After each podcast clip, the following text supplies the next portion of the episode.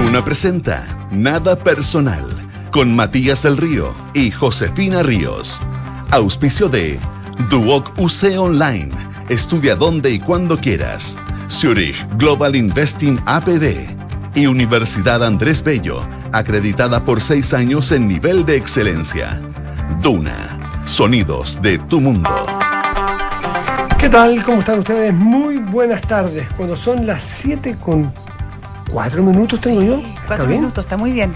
José Ríos, ¿cómo- bienvenidos a Radio Duna. ¿Cómo estás tú? Bien, ¿y tú cómo estás? Bien, me perdí con la hora, como estoy transmitiendo desde afuera, Sí. aunque la calidad de Combrex es estupenda, parece que estuviéramos todos juntos allí. Sí. Me llamó la atención y dije, estará a mano mi reloj. No, es que tuvimos una eventualidad, entonces como que se atrasó un poquito, pero estamos perfectos ya. Ah, todo bien. bien. todo en orden. Está, está ¿Ah? muy bien. La Sí. eventualidad no se tiene que notar nunca al aire. Así No, que pues así que está piola. todo perfecto, está fantástico. bueno, sí, muy bueno. bien, muy bien, muy bien. Bueno, está todo bien y, mm, digamos, caluroso. No sé si lo sentiste o compartiste o, o yo tengo algunos problemas personales, pero un día caluroso, ¿no? Sí, caluroso, Ya. sí, pero rico. A mí me Está gusta, tú sabes. Sí, yo Sí. sé que lo tuyo, lo tuyo es este, este calor. Sí, sí. Pero bueno, tenemos bastantes, de, de- Sí, bastantes noticias que, que siguen dando vuelta. Eh, por lo pronto, eh, viste el caso, el caso Narumi, este, Sí. este caso muy impresionante donde se ratifican un poco los 28 años de, de prisión para Cepeda. eh, que se había suspendido el juicio, pero eh, nuevamente se, se- se determina que es responsable. Pese a que no hay cuerpo, pese a que no hay evi- mucha evidencia, evidencia me refiero física, más que mensajes y cosas de ese tipo, que terminan condenando a este muchacho Nicolás Claro, Cepeda. claro, lo que pasa es que se cree que, que el cuerpo habría sido o quemado en un bosque o desintegrado. Entonces, esa sería, y de hecho, una de las, una de las de las pruebas que se usan para inculpar a Cepeda es justamente las compras que hizo, que fue Mm. eh, un bidón de un bidón de, de- de benzina y, un- y unos acelerantes y, un- y unos productos químicos que podría haber usado justamente para hacer desaparecer el, el cuerpo de, de Narumi. Oye, otra noticia mundial que ha impactado, aunque lamentablemente nos empezamos a quedar cortos en la capacidad de impacto o capacidad de asombro, es lo que ocurrió en Praga, en la Universidad Carolina. Eh, fíjate que varios muertos eh, 15 y heridos. muertos, Mm, sí. mm. Eh, la policía checa entregó detalles, eh, no especificando el número todavía de fallecidos. ¿Cuál es el número que tienes tú? Tengo 15 muertos 15. y más de 20 heridos en este momento. Ahora, eh, el atacante fue, fue abatido, fue, fue, fue muerto. En un momento, hay una imagen, del, hay dos imágenes que he visto yo del atacante que está parapetado en una, una- una zona lejana con un, da la impresión de que es un arma de, de altísimo alcance, tecnología, un arma hiper requete contra sofisticada, con la que dispara. Sí, ahora, según él, eh, salió a hablar el, el ministro del Interior eh, checo y dijo que hasta el momento no había ningún indicio de que este, fue, que este crimen tuviera relación con algún grupo de terrorismo internacional. Claro, porque dado el, el- el armamento que era súper sofisticado, comenzaron algunas especulaciones sobre quién podía ser y quién podía estar detrás de- del Mm. crimen. Y hasta el momento las autoridades descartan alguna, algún tema de terrorismo internacional, por el momento. Sí. En el tema de las ISAPRES que nos tiene muy, muy preocupados a todos, los que somos o los que no, de afiliados a ISAPRES, por lo, aunque sea majadero decirlo, por el efecto sistémico que causaría la caída de estas, todos los días eh, hay noticias nuevas. Ayer hablábamos de esta esta salida de la Asociación de ISAPRES y de aumento de presión por parte de las empresas fanmédicas que tiene Vida 3 y Banmédica, que, que, que juntan ni más ni menos que al 30% de los afiliados a las ISAPRES. Eh, ayer ya hablamos de eso, pero hoy día hay una nueva noticia que va lamentablemente en el mismo sentido, que la ISAPRES Cruz Blanca dice o indica que los ingresos eh, no son suficientes, los ingresos que van a sostener o que van a conseguir por este adelanto del IXA no son suficientes para costear las prestaciones. Entonces, de todos los lados se está viendo que eh, el supuesto acuerdo al cual se debería llegar, eh, desde antes se sabe que no sería suficiente. Están Entonces, no haciendo deje muerto. Claro, no nos deje claro, Sí. nada, es un acuerdo, un acuerdo no muy, no muy fructífero a juicio de la ISAPRE. Claro. Bueno, de hecho hoy día pasaron tres cosas bien importantes respecto al tema de ISAPRE. Por un lado, se aprobó el tema del reajuste de los funcionarios públicos, donde está la indicación justamente de eh, adelantar eh, el IXA para amortiguar el fallo de eh, la prima GES que estableció la Corte. Eso por un lado. Que, como bien dices tú, Cruz Blanca dijo que no alcanzaba uniéndose un poco a lo que ya había dicho el grupo Ban Médica. Y además, eh, eh, la red de clínicas Dávila y Santa María pidieron una reunión urgente con las ISAPRES para em, para ver cómo van a ser básicamente abordar los contratos, porque que claro, si, si las la ISAPRES ya comienzan a anunciar que esto no alcanza, eh, comienza también a, peligrar todo el tema de los contratos entre las ISAPRES y las clínicas. Y justamente se dieron cinco días para llegar a un acuerdo para firmar nuevos convenios. ¿Qué significa esto? Que las personas que van a esos lugares y están en la ISAPRE, ese convenio que hoy día le permite poner el dedo y que salga ya inmediatamente cobrado, el o más bien descontado lo que la ISAPRE le cubre, lo que está pasando aquí es que los prestadores, es decir, una clínica en este caso, Dávila, le dice al, usuario, ¿sabe qué? Mire, usted pague y nosotros le damos la boleta y usted, vaya a su ISAPRE, porque yo no tengo convenio con el ISAPRE. No es que no haya ocurrido todavía, pero eso es lo que dicen que necesitan urgente reunirse para ver un nuevo convenio, porque el convenio como está, a las clínicas y a los centros médicos les empieza a ser imposible de mantener. Exactamente, y eso va a tener obviamente también, Matías, eh, inevitablemente un impacto sobre los planes que los cotizantes tienen en este momento. Así es. Oye, ya que estamos en, menú, por ahora no, no, no, profundizar en ninguno de los, ninguno de los eh, temas en específico, impresionante cómo la expresidenta Michelle Bachelet eh, gana, mm, gana presencia. Total.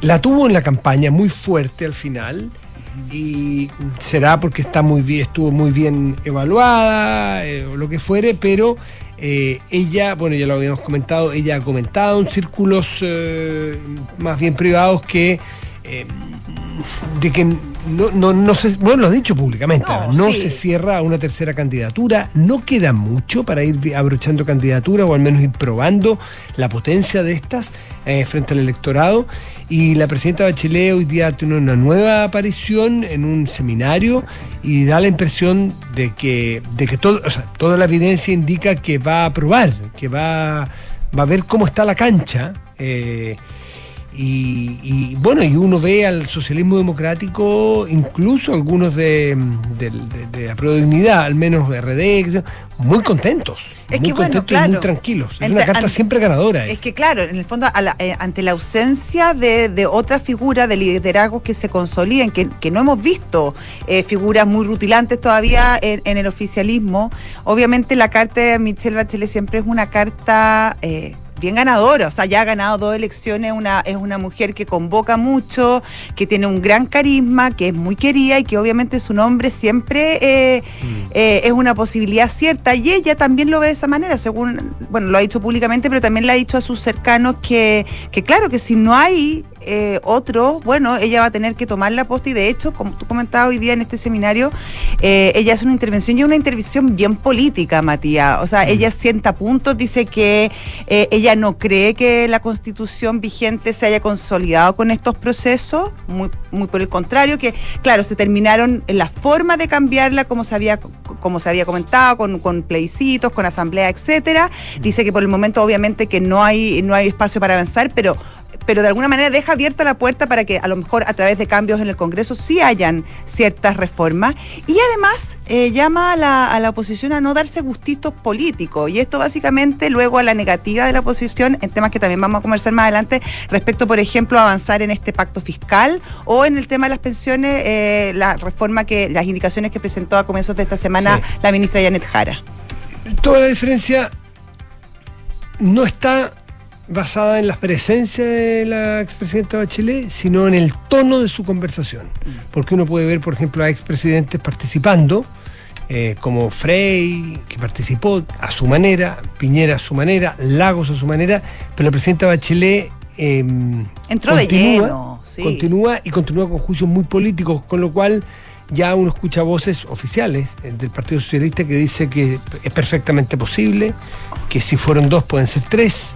Oye, Eh, y no solamente de, en el socialismo democrático. eh, eh, Evelyn Matei, la carta más probable hasta este momento, mejor posicionada de, de la oposición, dijo hoy que no temía competir con Michelle Bachelet. O sea, de alguna manera también Mm. eh, eh, está aceptando o claro, públicamente que, que es un escenario muy posible que quizás Michelle Bachelet sea su contrincante repitiendo la, la elección de hace algunos años atrás. Tal cual. 7 de la tarde, 14 minutos. Estás en Duna. Nada personal.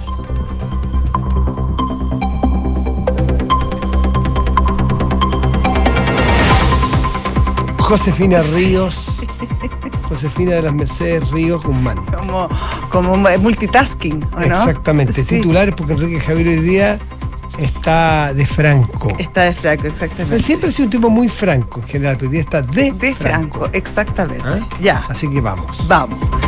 El ministro de Hacienda, Mario Marcel, entregó los detalles del informe final del Pacto por el Crecimiento Económico, Progreso Social y la Responsabilidad Fiscal. Explicó que en enero se presentarán tres proyectos de ley centrados en el eje del crecimiento económico y en marzo se avanzará en las iniciativas tributarias que han tenido más resistencia en el Congreso.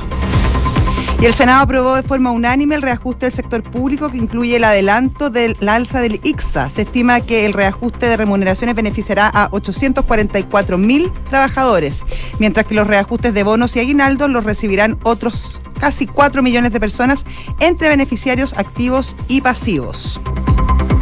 AES Andes amplía su asociación con Global Infrastructure Partners en Chile y acuerdan inversiones por 441 millones de dólares. El monto considera incrementar la capacidad de generación de energías renovables en proyectos que están en distintas fases de desarrollo.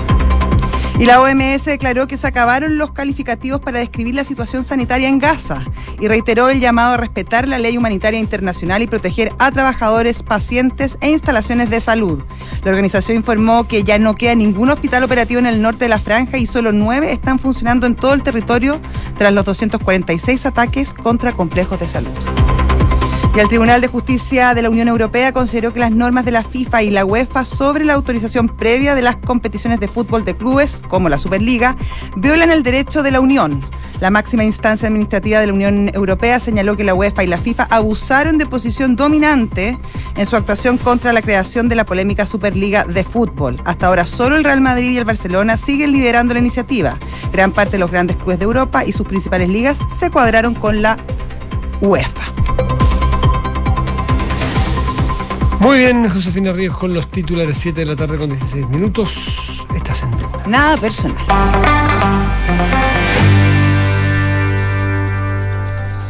Bueno, Y nos, tú me dirás cuándo está nuestro entrevistado. pero falta un antes- poquitito. Sí, fal- Sí, falta un poquitito. Sí, falta un poquitito, así que Pero tiempo. el gobierno ha presentado una ley que hace mucho tiempo es muy polémica eh, por, por la forma eh, en, que, en que después se supo que había tenido la, la aprobación en la famosa Mm. ley de pesca.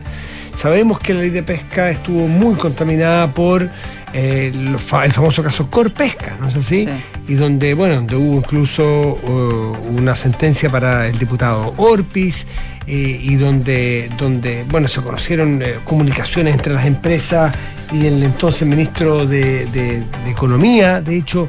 eh, Pablo Longueira, claro. Pablo Longueira, momento. yo tengo la idea que todavía me parece que hay, hay todavía investigaciones abiertas, todavía hay declaraciones. Eh, entiendo que estaban llamados a declarar, hace poco tiempo leí esa noticia, pero lo importante, más allá de quedarnos con lo que, con lo- las formas en que en su momento fue aclarada, fue aprobada esa ley, eh, lo interesante es que el, el gobierno intenta, y hace mucho tiempo, eh, te diría que eso- esto estuvo incluso en la campaña, intenta em, tener una nueva ley y de hecho el gobierno presentó una nueva ley de pesca. Sí, presentó hoy día una ley de pesca y varios temas que son, o sea, que, que claro, que representan cierto análisis sobre esta eh, legislación que presenta el presidente. La presenta en Quintay, en, la misma, Exacto, en en el mismo lugar, en la- claro, en el mismo lugar donde se presentó la primera ley de pesca, el Mm. 2016. Eh, ahí hay, claro, un guiño respecto a, cómo después fue el desenlace de esta, de esta ley. Esta es una ley además que el presidente se comprometió en su última cuenta pública que le iba a presentar por el segundo semestre de 2023. Con esta presentación cumple su promesa y además se hace cargo de una tramitación que ya venía hace algún tiempo. ¿Te acuerdas que hace el, año pasado se votó la nulidad de la ley de pesca actual en la Cámara de Diputados y que daba dos años para presentar una ley, obviamente porque esta, esta, esta área no podía quedar desregulada. Esa ley finalmente no prosperó en el Senado, pero claro, sentaba las bases para, para lo que hoy se conoce. ¿Cuál es el tema hoy? Eh, cambia las cuotas cambia las cuotas, eh, la cuota histórica sobre todo, que usualmente era 85% y ahora baja a un 50% para las grandes pesqueras. Y además acorta los plazos. Hasta ahora era 20, eran mm. por 20 años las concesiones eh, y eran prorrogables y era bien fácil el, sistema para, para, prolongarla. Mm. Y hoy son solo 10 años. Eh, hay cierta molestia en la industria, Matías, porque no se les invitó de partida a la presentación de la ley. Eh, también dice que no se les informó mucho respecto a cómo estaba avanzando y que dicen que de alguna manera quieren invisibilizarlos, dado la mm. historia que tiene, que tiene la ley. Obviamente eso no es una buena estrategia porque finalmente igual las, grandes pesqueras tendrán algo que decir respecto a esta legislación eh, más adelante, al menos en la tramitación, me imagino yo. Pero em, efectivamente antes sí se hizo un trabajo bastante largo prelegislativo donde, donde el gobierno se habría reunido con más de 200 instituciones, habría tenido más de 200 reuniones, me imagino que algunas habrán sido repetidas, pero se reunió más de 200 veces justamente para diseñar este, em, este proyecto que mm. hoy presenta. Ahora, hay que, eh, a ver, obviamente si una ley tiene vicios en su aprobación, no hay nada más que discutir. ¿No es cierto? Para dar por, para dar por hecho, aunque sea de manera insistente y claro, sin ninguna duda, de que no se puede dejar pasar una situación eh, irregular. Dicho lo anterior, lo que hay que preocuparse es que la nueva ley que se presenta hoy, o sea, presentará, me parece que se presentará en dos días más, pero que hoy día se anunció, tiene que ser no solamente transparente y perfecta desde el punto de vista de la, de la eh, de, la claro. Sino que eso no puede, y esto como un principio, no puede dejar espacio para que no sea una estupenda ley. Claro. Porque son, esto cuesta decirlo sin que la gente piense que uno está intentando confundir, que son, son dos materias, en cualquier ley, son dos materias no excluyentes que no solo pueden, sino deben concurrir en conjunto y convivir, que son una tramitación transparente, proba, recta, honesta y en, en, función de la ley vigente, pero además tiene que ser una ley sumamente eficiente para generar, en este caso, la mayor riqueza de un recurso para el país.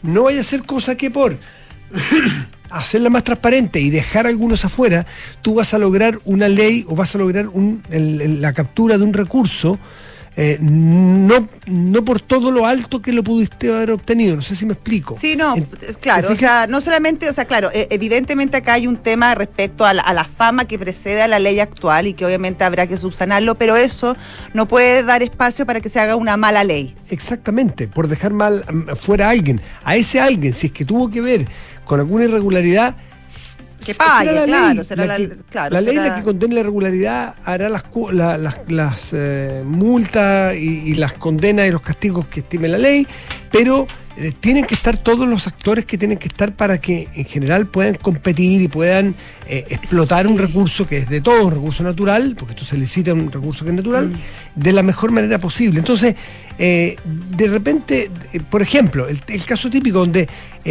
va a intentar que, lo, que las licitaciones sean por menor tiempo, esto puede sonar bien, pero puede generar un problema, porque puede generar poca, poca certeza pocas certezas y, pueden bajar los incentivos a grandes inversiones. Eso por un lado, Matías, y además te puede generar eh, y hay sectores que ya lo están esbozando, te puede generar una serie de demandas eh, respecto a la constitucionalidad y al cambio de las reglas del juego respecto a la, a la normativa vigente porque hay muchas de estas empresas que hicieron, eh, firmaron contratos o tienen dispuestas ciertas inversiones que no son menores y que podrían verse afectadas dado eh, cuando comienza a regir esta nueva legislación en el caso de aprobarse. Entonces, todos esos temas hay que, hay que revisarlos. Y hay otro tema que también es relevante y que tiene que ver con la sustentabilidad del recurso. Y muchas veces, Matías, porque tienen más recursos, porque son más grandes, porque la tecnología se los permite, las grandes pesqueras son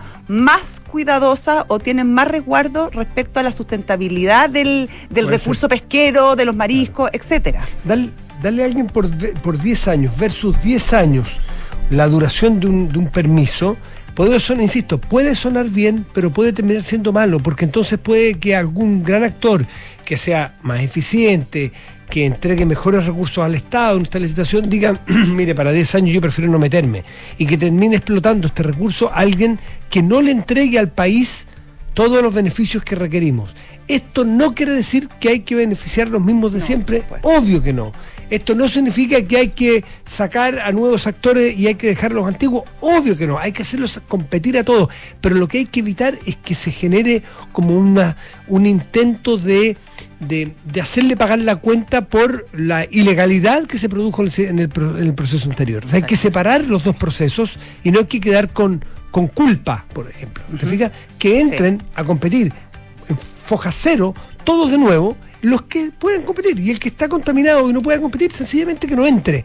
Pero no empezar a rebajarlos para evitar que grandes actores, eh, bajándole los años, eh, participen. Porque en una de esas nos podemos estar haciendo trampa en el solitario. Exactamente. ¿Mm? Bueno, le podemos preguntar a nuestro invitado. Sí, pues. Sí. ¿Está con nosotros ya? Ya está con nosotros, sí, Ricardo Lagos Weber, eh, senador del PPD y que además es bueno, estuvo también en la tramitación de, de la ley anterior, hoy cuestionada, y bueno, y ahora ta- le tocará esta ley en particular. ¿Cómo está, senador? ¿Qué Hola, tal? senador, ¿cómo está? ¿Senador? El senador silencioso. El senador, senador se quedó para adentro con la es conversación. un senador general que. Qué bueno tiene para hablar, de hablamiento. hecho fue vocero en algún momento. Tiene hablamiento. Sí, No, no sí, un sí, senador- sí. Senador, ¿está ahí o no? 100%. Ahí, muy Ah, bien, ¿cómo está? Cundió el pánico en un minuto, los caché. No, No. nada, yo estaba segura que usted iba a llegar en cualquier momento. Aquí hay oficio, Sí. rellenamos hasta las 8. Sí, imagínese. ya, llenándola. Como el diputado Naranjo. ah, no. Oiga, senador, estamos hablando de la ley de pesca, con todo lo que sabemos de la anterior ley de pesca, ¿no es cierto? Y dejándola, y que hubo condenas y hubo, hubo irregularidades. ¿Cómo hacer para que ese proceso no contamine este nuevo proceso en cuanto a eh, que queden que queden saldos pendientes, que, que se que deje afuera algunos actores porque tuvieron eh, alguna participación irregular eventualmente, empezar a cortar los años y, y eventualmente desincentivar a que, a que entren buenos actores a una licitación de cuotas de pesca, es decir, que no se contamine un proceso con otro. ¿Cómo se hace? Sí, Pr- primero que no es fácil, ¿eh? No Mm. estoy diciendo ninguna cosa muy inteligente, pero no es fácil porque como está todo este prejuicio, Claro. producto, perdón, prejuicio, como ya hay un juicio, Juicio, Claro. juicio, respecto a lo que ocurrió. Mm. Pero incluso antes, antes del juicio, antes de las condenas, cuando este era un proyecto de ley que fue aprobado por mayoría, le quiero recordar, al menos en el Senado. Sí, pues. ¿ya? Y en el Senado hubo alrededor de siete senadores o senadoras, de las cuales yo soy uno de esos siete o ocho máximo, que votamos en contra de esa ley. Cuando todavía ni- no había ningún atisbo siquiera de malas prácticas, corrupción, irregularidad. ¿Y por qué Era que desde el punto de vista del diseño de lo que se proponía en ese entonces, algunos discrepamos fuertemente. ¿Y qué no le Y la- gustaba? Eh, tenía cosas buenas, el comité científico, la plataforma artesanal, tenía cosas buenas, pero lo que era, a mi juicio, y, y- y lo voy a seguir sosteniendo hasta el día del juicio final, es que la forma en que se trataban los permisos de pesca, eh, a mi juicio, era rayando el escándalo, porque se seguía lo siguiente, se otorgaba una concesión por 20 años, ¿ya? Sí. A los que ya tenían. Y al cabo de esos 20 años se decía pueden ser renovables. Y uno dice, ah, son, no se van a licitar. ¿qué? No, no, no, no, no, no. Después de 20 años, ya si usted, usted concesionario, se ha portado bien, o sea, ha cumplido con la ley chilena, con la ley laboral, no tiene faltas graves de ninguna especie, entonces automáticamente se le otorga por otros 20 años. Sin competencia. Ah. Claro. Pero espérate, espérate, espérate, es que María, es que esto es mejor porque uno dice, y yo no quiero banalizarlo, yo sé que algunos de, de- de cercanos míos me dicen que no tengo que decir estas cosas, pero, pero esto, la duración de esos permisos era al infinito, porque eran heredables. ¿Me explico? Acá. O sea, no era que yo se lo otorgo a, un- a, a una persona, etcétera, sino que eran heredables ¿ah? y, y mientras se cumpliera la condición al cabo de 20 años de estar cumpliendo con la legislación, se renovaba automáticamente por otros 20 años. Esto significa no entraban nuevos actores al menos o no salían los que estaban si que cumplían con la ley. Y yo la verdad que siento, y creo que muchos chilenos y chilenas, y ustedes también, no sé, ese fin de año cuando han cumplido con la ley chilena en todos sus aspectos, alguien les da un bono, les ponen un, un- un- una anotación de, de, de mérito. Una estrellita, pude. más que no sea. nomás cumplen. Entonces yo siento, y voy ya para hablar en serio, siento que eso que se hizo, a mi juicio, no era sano. Y el mismo, el mismo gobierno del presidente Piñera, el presidente Piñera cuando era el senador Piñera, no el presidente, él mismo estaba de acuerdo que había que tener licitaciones. Bueno, no él- podía ser al infinito. Mi- eh, Por eso digo que va a ser difícil. Senador- los 10 y los 20 años es, co- es conversable. es Senador, pero puso, el, propio presidente Piñera también puso una, una reforma que, que terminó, que ahí quedó y, y no se votó, justamente para subsanar ese tema, tengo entendido. Sí, por eso no prosperó. Claro, no prosperó, pero se Pero- trató de hacer también, entonces- sí. Entonces, lo que yo quiero, eh, entre paréntesis, yo no conozco el proyecto de ley porque lo que tuvimos hoy día fue un anuncio. Yo concurrí al anuncio, estuve en Quintay a las 8.20 de la mañana, fue a Quintay a escuchar el anuncio, pero hay que ver el proyecto que entiendo que ingresa la próxima semana o a principios de enero, formalmente hablando me refiero. Sí. y vamos a conocer el detalle. Pero sí coincido y me entretiene el, el análisis de ustedes de cuánto puede influir el proceso anterior, que es la ley vigente por lo demás, en la forma en que vamos a aproximar una nueva ley de pesca. ¿Cuánto se puede contaminar o afectar? ¿Cuánto la historia Yo puede encuentro que eso impedirnos- es una pregunta legítima. Claro. ¿ah? ¿Y Eso- ¿Cuánto de la historia puede impedirnos obtener los mejores réditos de los recursos naturales, de la explotación de los recursos naturales? ¿No es cierto? Eh, y equidad en el acceso. bueno, claro. eh, Bueno, es parte de, incluye claro. todo. Es parte de. Sustentabilidad, ¿ah? Eh, recursos ¿Cómo se económicos, distribuye acceso, eso todo. entre industriales que se llama y pescadores artesanales? Exactamente. ¿ah? ¿Cómo se, Hay- cómo, se restablece, ¿Cómo se establecen también las cuotas? Ahí te- me imagino que habrá toda una, una discusión científica respecto al recurso mismo. Eso, fíjese que entiendo que en la ley actual, la llamada ley Longueira, la cuestionada, hay un comité científico que tiene un peso mayor que el que tenía antes, ¿ya? Mm. No sé si la ley actual... Sí, según- según lo que se adelantó, sí. no, Había pero un- habría un comité fundamental. Hay que hacer técnico, Sin ciencia no podemos hacer explotación de los recursos pesqueros, sin ciencia. No se puede. ¿ah? Eh, el mundo cambió. ¿ah? O sea, no sé si me pongo lírico, pero cuando Andrés Bello redactó el Código Civil, yo creo que la norma todavía está vigente, que dice algo así como que los cuando uno va a capturar y pesca, la pesca de- de- de- es del que la hace. ¿ah? Pero en esa época los recursos eran, no digo infinitos, pero no era un tema de... ¿ah? de- de- Claro. Y eso y eso cambió, o sea, eso, eso ya no es así. Entonces ahora tenemos que tener una regulación distinta y me, y me temo que eso no va a ser fácil. ¿ya? Eh, yo no sé cómo va a caer la industria que se diga que ahora van a pasar de 80% al 50% de la cuota. ¿sí? Y no sé si están los votos, ojo, porque conseguir los votos en el Congreso. Eh, claro, también. No voy a decir quién, pero un colega hoy día me dijo, yo encuentro que la ley de hoy día es bastante buena. Más allá de lo que pasó el caso judicial, es bastante buena. Yo dije, bueno, ¿de de qué me estáis hablando? Entonces, si me dice me dice genuinamente que es bastante buena, yo tengo un problema entonces. Ahora, ahora yo te pregunta, senador, ¿es necesario derogar lo que hay y hacer una ley completamente nueva o se podría reformar justamente, por ejemplo, esos No. aspectos que usted menciona? no, no, es que no se siquiera está derogando, está anulando una ley. Eso, anulando. ¿Ah? Sí, no, eso no existe a mi juicio, no, no, no conozco esa figura, para ser franco. Ah, eso, eso, eso está hoy día frenado en la Comisión de Constitución del Senado. Eh, sí, no, no quiero generar una polémica con, con los autores de esa moción, pero yo creo que lo que corresponde a uno deroga las leyes, de manera tácita o explícita, ¿ah? pero no esto de la nulidad, porque, porque además ese proyecto tiene una letra chica que, que está bonita en todo caso, como decía, se nula. Pero la nulidad tendrá efecto una vez que entre a regir una nueva ley de Por pesca. supuesto, Claro. no puede haber una, una no ley. Claro, que tenía dos años No, para pero, que- no, pero presentarse. escucha, la, la nulidad va a tener efecto una vez que se dicta una nueva ley de pesca. Eso se llama derogación. Claro. Entonces, sí, po. entonces ya, bueno, pero entonces el tema era más comunicacional, ya había que hacer, el- algunos querían hacer el punto. ¿ah? Mm. A mí no, me entusiasma eso, esa, esa, esa, esa forma ¿Y le entusiasma eh, legislativa. Ah, ¿Le no, no, me atrae. Entendiendo cuál es el sentido de fondo y eso lo comparto. Sí. Ricardo Ah. Lo Eh, cambió no solamente era una mala ley, sino que además parece que claramente estuvo teñida de prácticas Sí, bastante irregulares. ¿Mm? Oiga, lo cambio Ilegales, de de- delitos, hay gente presa. Mm. ¿ah? por supuesto. Lo cambio levemente de tema, y le entusiasma el punto político que está haciendo la presidenta Bachelet y todos ven como una un, un, un, poco sondear cómo está el terreno político para una tercera candidatura? Yo, ¿Y de dónde era partido ese sondeo? No sé, Son buenas. No, ya. No, eh, la presidenta Bachelet, de lo que yo eh, la conozco, de lo que estuve con ella cuando para los 50 años del golpe se hicieron los programas. No sé si se acuerdan, creo que en el Vega, no, quiero hacer propaganda, pero ¿ya?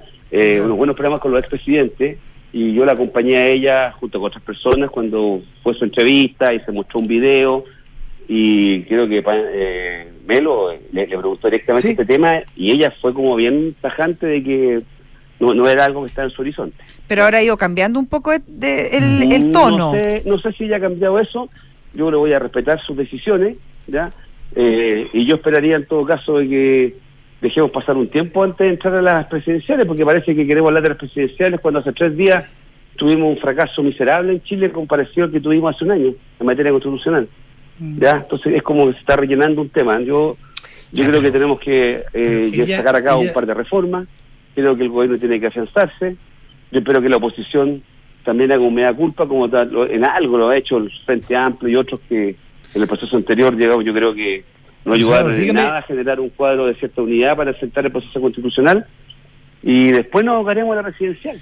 Ya, pero si usted quiere no habla, nadie lo va a presionar. Si usted dice, cambiemos de tema, no hablar más de este tema, no, no, lo, hacemos. pero este es un tema que está porque... Claro. que ella ha sido presidenta dos veces, Titulares tiene de diario. del mundo, tiene la experiencia. Sí, pues. si alguien tiene experiencia para ser presidente, alguien ha sido dos veces presidenta.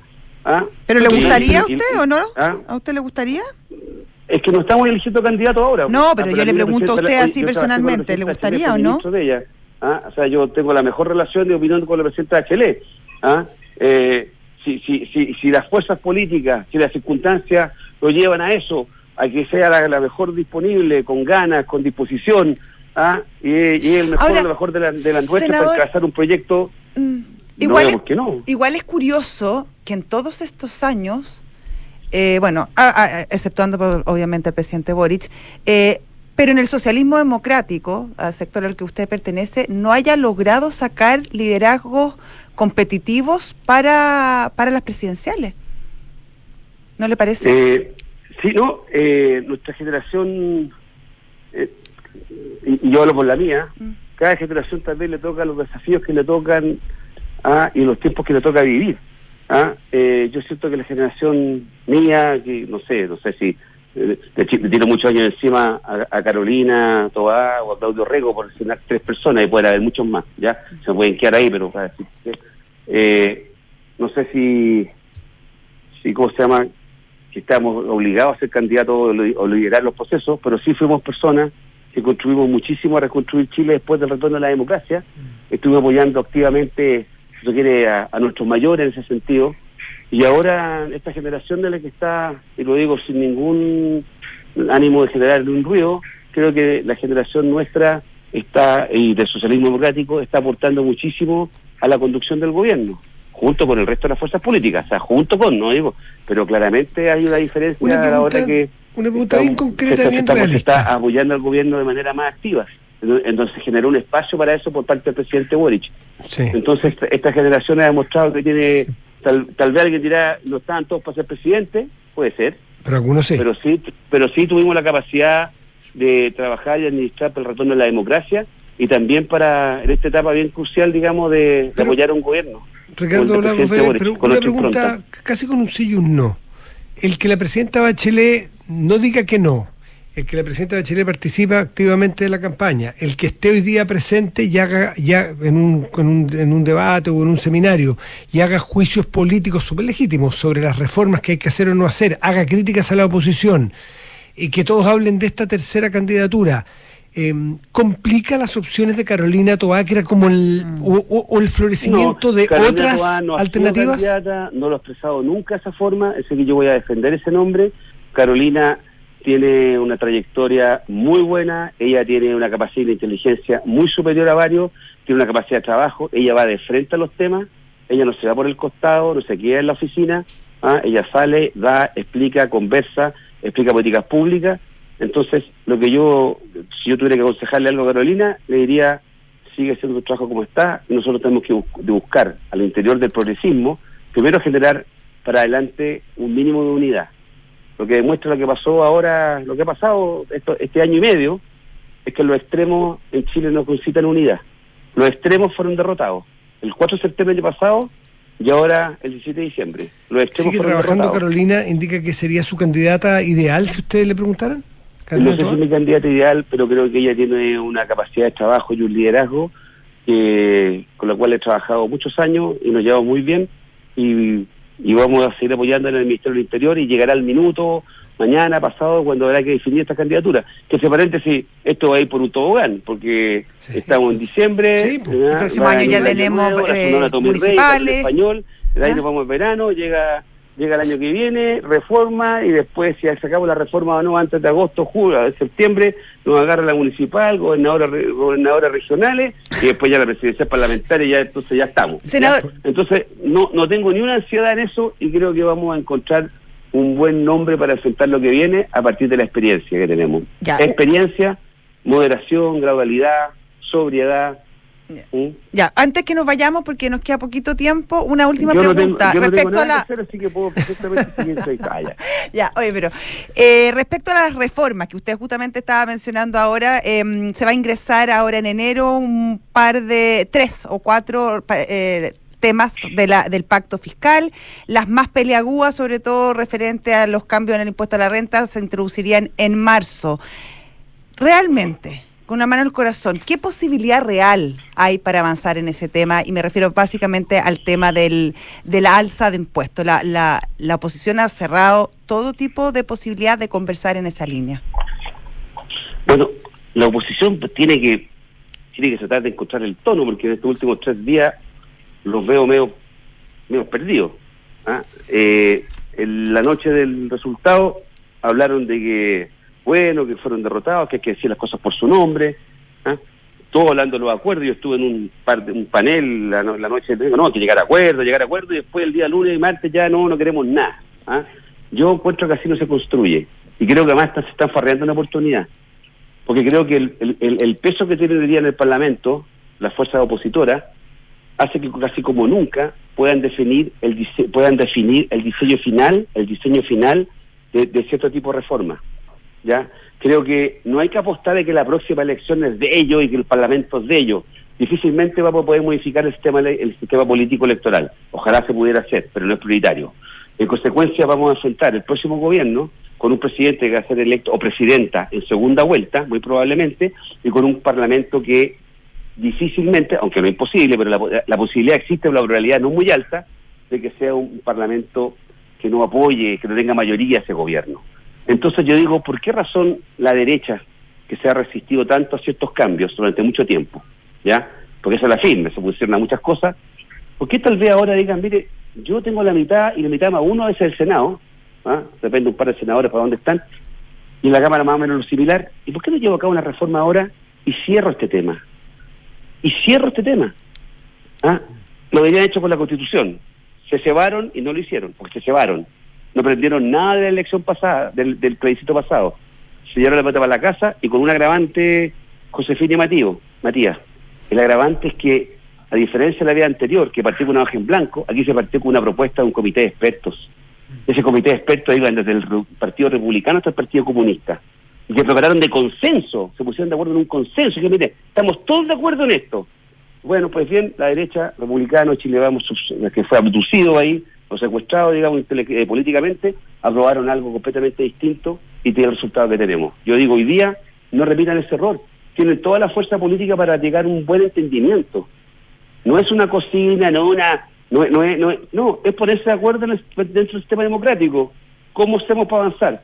Y el gobierno, ¿qué es lo que hizo el día siguiente del plebiscito? La ministra Janet Jara, ministra del Trabajo y Previsión Social, propone una forma de distribuir el 6% todo es conversable y el gobierno ha dado muestra de esto. El mismo pacto fiscal que ustedes me mencionan, mm. o el pacto por el crecimiento, es resultado de una conversación con las fuerzas opositoras de cuatro o cinco meses, en el cual el ministro Marcel, después que le mandan, le ponen el no a la reforma tributaria en marzo, él se sienta y dice, en vez de quedarse refunfuñando, reclamando, dice, Está bien, usted quiere el dividendo crecimiento, vamos a ver cuánto nos puede aportar en recaudación un mayor crecimiento y qué medidas puedo tomar para extrabar a, eh, la para, para, para, generar incentivo a la inversión, qué temas tengo que eliminar. Y además dice, voy a pedirme a ver cómo mejor el gasto público para ahorrar plata. ha puesto lo que la, lo que la oposición pidió, lo hizo el ministro Marcel. Yo, yo creo que la oposición, yo no es que yo le diera un consejo, me hace caso, pero creo que cuesta entender por qué quieren negar todo. Salvo que creen que porque se hace una reforma beneficia al gobierno del presidente Boric. Y eso yo no lo quiero creer porque no puedo creer que todos sean mezquinos. Porque eso significa que postergamos la reforma de pensiones ahora, postergamos educación, postergamos salud. Yo no creo que eso sea así. Hay colegas que piensan distinto que yo, pero no son malas personas, creo yo. Nos pilla la hora, le agradecemos mucho, como siempre, la voluntad de conversar. No, muy bien. ¿por qué? Gracias a ustedes. Muchas gracias, senador. Hasta luego. Igualmente. Igualmente, pues. Buenas tardes. Ya. Chao. Cuídense, ¿ah? 7 de la tarde, 44 minutos. Estás en Duna. Nada personal. Y saludamos a nuestros patrocinadores. Encontrar tu lugar en el mundo sí es algo personal y Duoc UC lo entiende porque te ofrece el respaldo y calidad de su nuevo campus virtual. Matricúlate ahora en duoc.cl desde donde y cuando quieras. Duoc Online, eh, Duoc UC Online. Nada mejor que cerrar el año sacándole el máximo provecho a tu APB de Zurich, porque si ahorras hasta el tope antes del 29 de diciembre obtienes beneficios tributarios para maximizar tu futura pensión. Conoce más en zurich.cl. Por favor. Em, Estamos terminando el año y todos nos preguntamos cómo se viene el 2024, cuáles serán los grandes temas del próximo año, qué sectores serán los más desafiados. Descubre todo eso y más en el especial aniversario Pulso de este sábado, junto a la tercera. No te pierdas la visión estratégica que necesitas para enfrentar el 2024. 7 con 44 somos No, nos falta uno. Ah, falta uno. Sí, Universidad Andrés Bello acreditada en Chile en nivel de excelencia por seis años anuncia la apertura de Ingeniería Civil Industrial y Civil Informática en su campus Casona de las Condes. Infórmate más en una.cl. Ahora sí. Ahora sí, hacemos una pausa y volvemos. Estás en Duna. Nada personal. En Universidad Andrés Bello nos comprometemos a impulsar el talento femenino en el área de las ingenierías, matemáticas y tecnologías. Por eso ofrecemos la beca Ingenia a todas las mujeres que postulen a UNAV, ya sea a través de admisión directa o por medio del sistema centralizado de acceso a las universidades. La beca Ingenia cubre el 100% de la matrícula en todos los años de la carrera, según tu plan de estudios. No pierdas la oportunidad de formar parte de la creciente comunidad de mujeres en ingeniería y tecnología. Infórmate en nav.cl. Amor, ¿te acuerdas que dijimos que este año íbamos a ahorrar y contratar unos seguros? Sí, deberíamos hacerlo. A mí me tinca en Zurich. A mí también. ¿Y los seguros dónde? En Zurich igual, po. Acuérdate que además de ahorro, también tienen seguros para todo lo que necesitamos, como seguro de auto, mm. hogar y hasta seguro de vida. Me meto al tiro a Zurich.cl. Los riesgos de personas son asumidos por Zurich Chile Seguros de Vida S.A. Los riesgos de daños son asumidos por Zurich Chile Seguros Generales S.A. Fondos son administrados por Zurich Administradora General de Fondos. Infórmese de las características esenciales de los fondos, las que se encuentran contenidas en su reglamento interno. Más información en www.zurich.cl. En Duoc UC inauguramos un campus virtual que lleva nuestra calidad y respaldo a todo Chile para que todos puedan decir presente. Presente. Presente. En cualquier momento y lugar, Duoc UC Online, una nueva ventana con más y mejores oportunidades para encontrar tu lugar en el mundo. Duoc UC, cercanía y liderazgo futuro. Conoce más en duoc.cl. Institución acreditada por siete años. Más información en duoc.cl. Nuestros usuarios podrían llenar nueve veces el Estadio Nacional. Talana es la plataforma de recursos humanos más descargada y mejor valorada de Chile, con más de 5.500 clientes y más de 400.000 usuarios. Con Talana, gestiona vacaciones, firma documentos a distancia, administra la asistencia de tus colaboradores y mucho más desde una sola plataforma de recursos humanos. Conoce más en talana.com.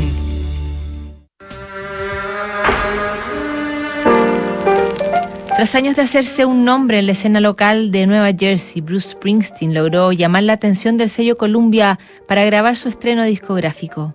Greetings from Asbury Park fue recibido con entusiasmo por la crítica, pero ignorado por el gran público que tardaría unos años en reconocer el talento de The Boss. Greetings from Asbury Park el debut de Bruce Springsteen. Esta es la historia que te contaremos hoy desde las 8 y media en un nuevo capítulo de Sintonía Crónica Debut en Duna 89.7.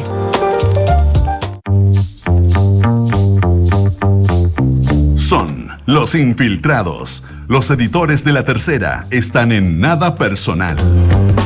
Y ya está con nosotros Mariana Marusic para hablarnos de esta reunión de urgencia que pidieron las clínicas para ver y revisar los contratos. ¿Cómo estás, Mariana? ¿Qué tal? Muy bien, ¿y tú? Muchas gracias. Muy bien, gracias. Cuéntanos, ¿se reunieron ya? ¿Lo lograron? ¿En qué va la cosa? Mira, eh, resulta que Red Dávila y Santa María, ambas, ambas son, no son dos clínicas, pero ambas, ambas son de, de propiedad de empresas médicas, enviaron una carta a todas las ISAPRES solicitando una reunión en los próximos cinco días hábiles para renegociar todos los convenios. Eso porque eh, ellos dicen, bueno, estamos, eh, hay una crisis en, en, la, ISAPRE, o sea, no se han tomado las medidas legislativas que se requieren para dar sostenibilidad financiera a la industria, entonces queremos saber en qué posición financiera está cada una de ustedes para ver básicamente si me van a seguir pagando y no, quedarme con una tremenda deuda. De hecho, Red Davia la dice, porque además FONASA ya me está pagando tarde, entonces no puedo darme el lujo de que además la ISAPRE me pague. No, y quería que se prescribieran unas boletas de la Red Dávila, ¿te acuerdas tú eso? Querían que prescribieran las de las de los dos primeros años eh, que todavía les deben, sí. y, bueno, entonces mandaron esta carta, pidieron reunión urgente y dijeron que eh, la idea es renegociar convenios eh, máximo en el próximo mes, en los próximos 30 días. y la idea de esa renegociación, aunque no lo decía la carta, es básicamente ver, bueno, uno, obviamente ver cómo está cada ISAPRE y que les vayan pagando al día. O sea, si es que habían plazos de pago demasiado largos, quizás ir acortándolos un poco. Ahí van a ir evaluando también claramente dependiendo de cada ISAPRE, porque la idea eh, es que ellos ven que no, no pueden quedarse con una deuda gigante en caso de que caiga alguna ISAPRE. Ese es el gran temor que tienen las clínicas en este momento y piensa que Santa María, por ejemplo, el, el 91% más o menos de su ingreso vienen del sector privado. Y para Red Dávila es la mitad, es mitad FONASA, mitad sector privado. Oye, Mariana, ¿y esto se va a significar, se traduce, por ejemplo, que ya no, haya no vas a poder poner el dedito y vas a tener que ir a reembolsar a tu ISAPRE, por ejemplo? Es que eso va a depender de las negociaciones que se hagan este mes entre las clínicas, justamente entre esas clínicas y la ISAPRE, porque si no llegan a un acuerdo, puede ocurrir que no se renegocie, eh, o sea, que se corte un convenio, por ejemplo, o que, claro, alguna ISAPRE diga, bueno, voy a cortar entonces el IMED, no sé, pueden pasar muchas cosas de ese tipo, pero para eso vamos a tener que esperar este mes de negociación que van a tener ellos. De que puede pasar, puede pasar perfectamente. Pero, pero claro, va a depender también de lo que ocurra de aquí a un mes más en el Congreso, probablemente, de la situación financiera que vayan teniendo las ISAPRES, de si los controladores las apoyan o no. Ahora, esto se suma, por ejemplo, a la decisión que, que tomó el grupo Banmédica ayer y lo que conocimos hoy día de Cruz Blanca, un poco en la misma línea de Banmédica diciendo oye, con el IXA no alcanza, esto no, no soluciona el problema. Entonces, obviamente, me imagino que ahí hay una, una amenaza latente respecto al funcionamiento de la ISAPRES, por supuesto, pero también de las clínicas. Sí, la verdad es que la ISAPRES desde el primer momento dijeron que era insuficiente esta medida del IXA. El gobierno, la verdad es que tampoco lo negó, pero dijeron, esta es una medida para esperar la ley corta de ISAPRES, que es lo que viene a dar una solución integral. Ahora, con las medidas que se han implementado hasta ahora, la ley corta de ISAPRES, la verdad es que la ISAPRES tampoco ven que vaya a ser una solución integral integral. Entonces, también mucho de las decisiones va a depender probablemente de cómo se vaya tramitando esta ley corta y de si hay disposición para poder eh, dar una solución que ellos consideren que es integral realmente. Eh, el IXA, la verdad, que se adelanta, que es este como tipo de IPC de la, salud, que se aumenta, básicamente le permite a las ISAPRES aumentar los planes una vez al año, dependiendo de cuánto hayan subido sus costos en el año anterior.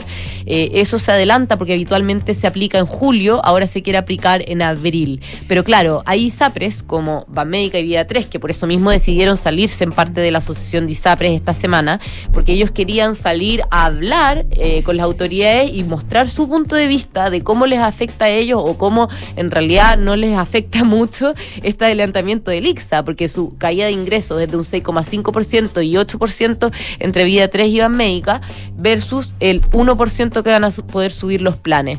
Entonces, claro, si bien la industria va a poder subir en promedio un 2,8% los planes de salud al adelantar el IXA, y las que lo van a poder subir más es un 5% promedio, según ha dicho la asociación de ISAPRE, eh, a ellas solo les dejarán subir un 1%. Claro, al final los castigan por haber hecho, entre, entre comillas, bien las cosas. Claro, ellos dicen, nosotros por haber hecho eficiencia de costos, digamos, y por no haber subido tanto los costos para beneficiar a, nuestro, a nuestros afiliados justamente, nos van a dejar subir solo un 1%, siendo que nuestros ingresos disminuyen mucho más que eso. Y eso es más, más o menos, por eso ellos estaban también muy enojados con esta solución del IXA, porque dicen, claro, la, la que son más ineficientes, que le subieron más los costos, le van a dejar subir más eh, justamente los planes, y nosotros, que lo hemos hecho bien, no, no hemos podido subirlo. Y eso justamente el gremio no podía salir a decirlo porque ellos tienen que representar a todas las ISAPRES y no a una en particular. Y, eh, y por eso mismo fue que América y Vida 3 decidieron salirse esta semana de la sesión en una situación bastante inédita. Sí, fue bien sorprendente. Y en ese sentido, la posición de Cruz Blanca, que anuncia también hoy que no va a alcanzar, ¿es distinto a, a lo manifestado por Banmédica o va un poco en la misma línea?